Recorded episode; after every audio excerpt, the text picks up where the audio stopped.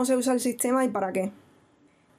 Es decir, si no tuviésemos sistema, yo sería muchísimo más feliz si no tuviese que explicar 10 mm, minutos antes de partida cómo se usan las disciplinas, eh, cómo eh, la pool para matar o putear a otro jugador y tal.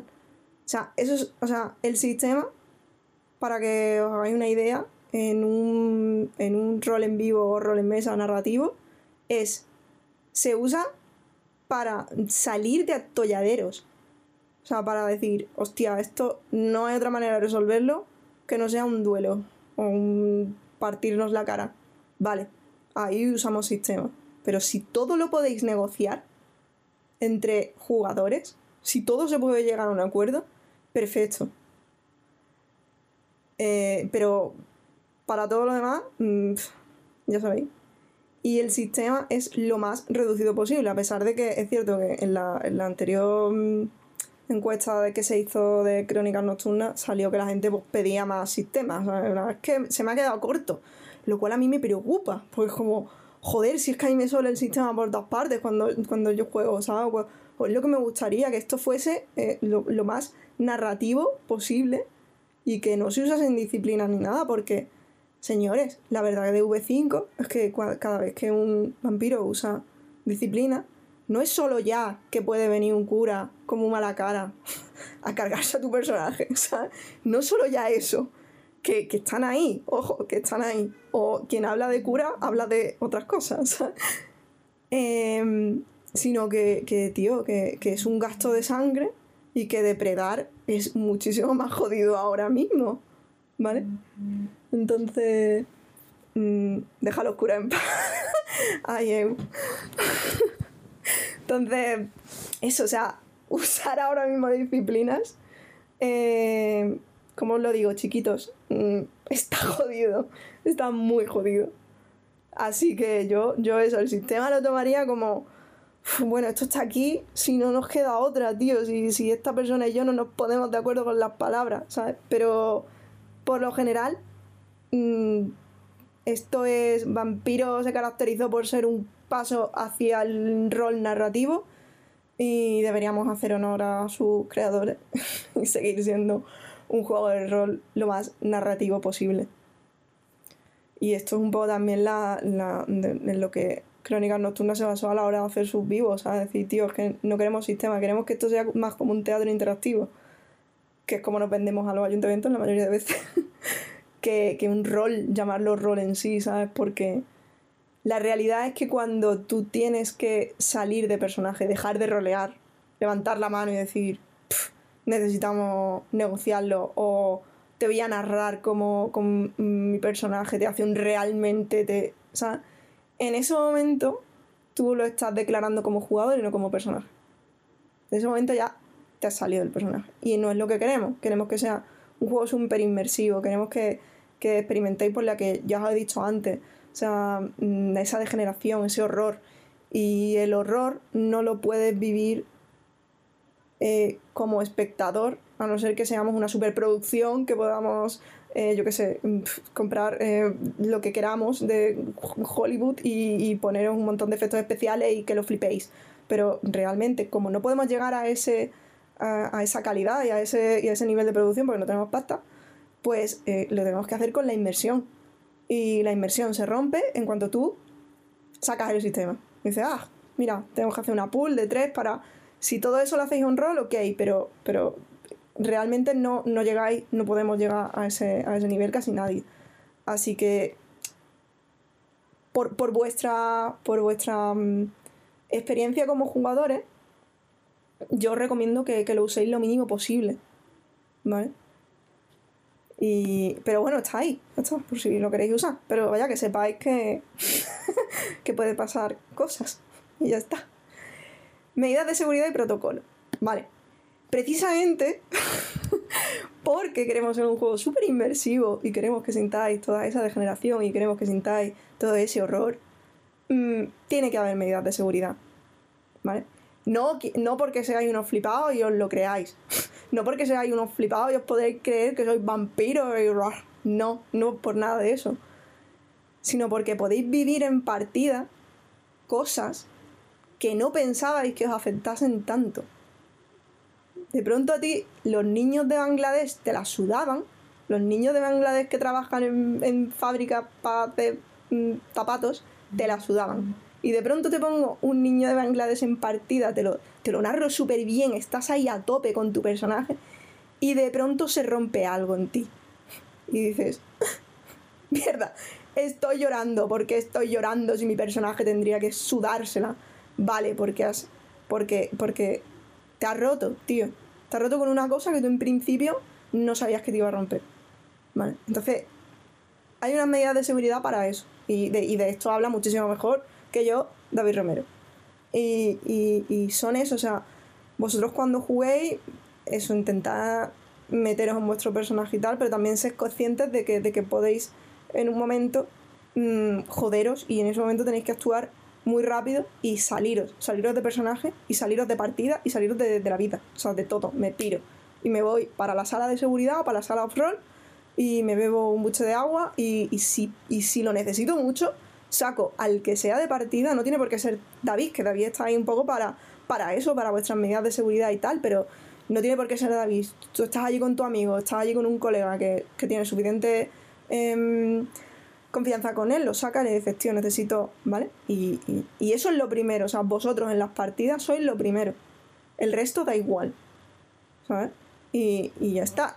También por eso os pedimos un poco que nos habléis de, de, cuáles son vuestros triggers o de si tenéis fobia o si tenéis tal, para intentar no meterlas en partida, ¿vale? Muchas veces también ser conscientes de, de, lo que venía a jugar, ¿vale? O sea, no me puedes decir, eh, es que tengo miedo a, los vampiros y venía a jugar un rol de vampiros. O tengo miedo a los nazis y vaya a jugar un, un, una partida de nazis. Pues chicos, o sea, yo igual esta no, es tu juego, no es tu crónica, no, es tu ambientación, ¿sabes? Entonces, pues eso, que, también un poco mmm, leed de qué van las partidas y tal, pero, pero en principio, si son cosas muy lógicas y si son cosas muy tal, pues, pues las quitamos directamente o, intentamos que no aparezcan para que, para que no tengáis eso, esa, esas, malas, esas malas experiencias. Pero de todas maneras, ya os digo, o sea, que, que los triggers y las fobias y las cosas pueden venir en el momento en el que menos lo esperéis y en ese momento lo que tenéis que hacer es expiraros. Entonces, por eso los talleres de seguridad y las medidas de seguridad que pongamos son pocas, ¿vale? O sea, tenéis en cuenta que en, que en Estados Unidos, o sea, ya hay en partidas de rol en vivo mmm, eh, psicólogos contratados por las empresas, por las macroempresas estas que se pueden permitir, pues, pues eso, los macrovivos estos tochos, eh, que, que, hay psicólogos en partida, ya no solo médicos, ¿vale? De coño, si alguien se parte un pie, que eso también es importante y ojalá un, un día pudiésemos permitirnoslo, porque se ha visto que es necesario. pero, pero es que también hay psicólogos porque incluso es que es más necesario que, que un médico que un médico físico, porque, porque verdaderamente te, te rompes. ¿vale? Y no solo te rompes ya, es que el bleed es, es, muy, es muy peligroso. ¿Vale? Nosotros llamamos bleed a cuando los sentimientos de tu personaje eh, lo estás sintiendo tú. ¿Vale? Esto es súper complejo ahora mismo de, de, imaginarlo porque pensáis, coño, si quieres 100% inmersión, ¿cómo yo dejo de sentir porque siente mi personaje? Sí. O sea, por eso también hacemos medidas de, de entrar en partida y salir de partida. Cuando tú entras en partida, tú ya no eres tú, estás jugando un juego de rol, estás interpretando una persona que no eres tú. Entonces, tu personaje puede llegar a sentir eh, sentimientos de, de odio súper fuerte hacia el personaje que lleva tu mejor amigo. Sí. ¿Tú lo estás sintiendo? Tú como persona no, lo estás sintiendo tu personaje. Tienes que interpretarlo, pero tú no lo estás sintiendo. O sea, tú no puedes acabar la, partida cabreado con una persona con un jugador porque su personaje le ha hecho una putada al tuyo. Señores, eso es bleed. Y eso es falso, eso es ficticio, eso no lo estáis viviendo vosotros. ¿Vale? Eso tenéis que tener claro que, que tiene que ser algo con lo que tenéis que, que eh, empezar a, afrontar, ¿sabes? De, porque, coño, yo, yo lo he vivido hace no, no mucho, ¿sabes? y he tenido que, que tener un proceso de, de, asimilar, de decir, Isa, que, que tú estás odiando a esa persona eh, por, por, lo que le está haciendo tu personaje, su personaje, ¿no? ¿Sabes? Pero bueno, que, que, nos puede pasar a todos, pero que también tenemos que, que combatirlo, ¿vale? Y si, y si, no podemos combatirlo y si nos puede, tenemos que recurrir a alguien que, que, preferiblemente que no sea tóxico, ¿vale? Que no sea una persona que te diga así, no sé qué, sino que sea una persona completamente mm, eh, neutral y que nos ayude a salir de ese bleed, ¿vale? Y el bleed también puede ser con lo contrario, ¿vale? Es decir, eh, coño, mm, mi personaje y el suyo tienen un turroneo, tienen un, un están in love total, porque tengo un vínculo al 2, o sea, es súper bestia, y yo estoy empezando a sentir cosas por esa persona, no. Tu personaje está sintiendo por su personaje, esa persona no es su personaje, te puedes llevar una hostia, ¿sabes? Porque luego descubras que en la vida real es un capullo una capulla, ¿sabes? Entonces, un poco, un poco también eso. Eu, deja de mandarme. deja de mandarme audio. Entonces, cuidado también con eso, ¿vale? Y, y luego están los blinin, que es incluso peor. Es decir, yo como persona, mmm, a mí es que esta, esta tía no me cae bien. Pues mi personaje y el de ella tampoco se van a llevar bien. Y yo, mm, ¿por qué no? O sea, es que, que no sé. Mm, estás, estás haciendo un blinin. O sea, tú estás viviendo cosas como persona y lo estás trasladando a tu personaje, que no tienen nada que ver. Y a lo mejor, eh, si haces ese esfuerzo, incluso descubres que, que, no es tan capulla o capullo como crees y es una maravillosa persona. O sea, entonces, ojo también con eso. Y eso son mecánicas de seguridad que tenemos que, que haceros saber y que lo vamos a haceros saber todas las veces que hagan falta para que seáis conscientes, porque es muy difícil llegar al control absoluto sobre esos sobre esas cosas, ¿vale? Pero lo, lo, vais a, lo vais a hacer en algún momento o incluso ya lo hacéis, ¿sabes? No lo sé, porque en realidad no estoy en vuestras cabezas, pero aún así siempre incido porque para nosotros y para Crónicas Nocturnas es súper importante, porque no estamos jugando un juego de chupipandi, de vamos a ir a matar al dragón todos juntos, y jiji, jaja. La realidad es que son, jugáis, interpretáis ser vampiros, y los vampiros viven en un mundo neo-noir asqueroso, ¿vale? En el que sospecháis de todo el mundo y eh, la única manera de sobrevivir es mm, haciendo yihad y clavándole el cuchillo por la espalda a vuestros aliados y trasladar eso a un bleed in o un bleed out es súper peligroso. ¿Vale? Por eso las medidas de seguridad que ponemos en Crónicas Nocturnas van orientadas al juego al que jugamos. ¿Vale?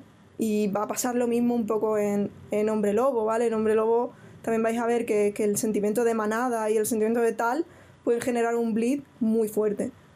Y imagino que Mar pues también pondrá sus medidas de seguridad. Y en Mago lo mismo. Y en, o sea, Mundo de Tinieblas, la realidad es que es un juego súper narrativo y esto también es peligroso en el sentido de que, coño, cuanto menos sistema hay, más inmersión. Cuanta más inmersión, más peligroso es. ¿Vale? Esto no quiere decir que, que este juego sea horrible. no, la realidad es que vivimos cosas muy bonitas, pero hay que controlar todo, hay que controlar todos los sentimientos, todo lo que pensamos y todo lo que, lo que, eso, todo lo que sentimos, tío porque nos, nos, puede hacer daño a pesar de que, de que pensemos que no, que hostia, yo es que lo, lo que estoy viviendo es súper guay. Sí, pero tío, o sea, no es la realidad, estás viviendo un juego de rol, una ficción. Y hay que separarse. Esto te puede pasar incluso con los libros, esto te puede pasar con las series, esto te puede pasar con cualquier ficción, con cualquier producto narrativo, ¿vale? Pero con el rol, como, como tú estás interpretando un personaje, puede pasarte más. Entonces, por eso, chicos, necesitamos poner medidas de seguridad y por eso necesitamos que entendáis porque son tan importantes, ¿vale?